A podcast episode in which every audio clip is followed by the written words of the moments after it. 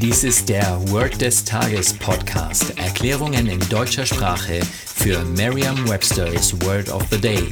Eine Produktion der Language Mining Company. Mehr Informationen unter www.languageminingcompany.com-podcast. Das heutige Word des Tages ist Skid, geschrieben S-K-I-D. Eine englische Definition ist to slide along a road or other surface in an uncontrolled way. Eine Übersetzung ins Deutsche ist so viel wie gleiten, rutschen oder schleudern. Hier ein Beispielsatz aus Merriam-Webster's Learner's Dictionary. He slammed on the brakes and the car skidded to a halt. Auf Deutsch so viel wie er trat heftig auf die Bremse und das Auto rutschte, bis es stand.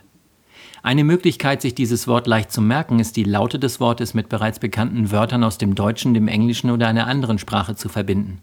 Sicher ist Ihnen aufgefallen, dass das Wort Skid aus zwei Teilen zu bestehen scheint.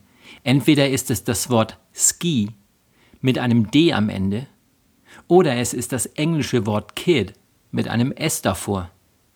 Natürlich stimmt das nicht und das kann Ihnen auch völlig egal sein, denn es geht hier ja nicht darum, dass Sie die Herkunft des Wortes oder seine Beziehung zu anderen Wörtern ergründen, sondern Sie möchten sich das Wort merken und das idealerweise im Zusammenhang mit dem Beispielsatz. Nehmen wir an, Sie hätten sich für Ski plus D entschieden.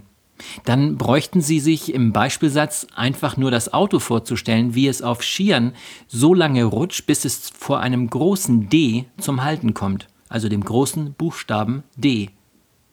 Hätten Sie sich allerdings für S plus Kid entschieden, dürfen Sie zunächst ähm, erstmal entscheiden, was für Sie ein Kid ist. Denn sicher haben Sie auch mentale Bilder für das deutsche Wort Kind, die vermutlich ähnlich aussehen. Den Buchstaben S stellen Sie sich jetzt hinter oder auf dem Auto vor und das Auto selbst kommt nach dem Rutschen schließlich vor dem Kid zum Stehen. Sagen Sie jetzt noch einmal den Beispielsatz. He slammed on the brakes and the car skidded to a halt.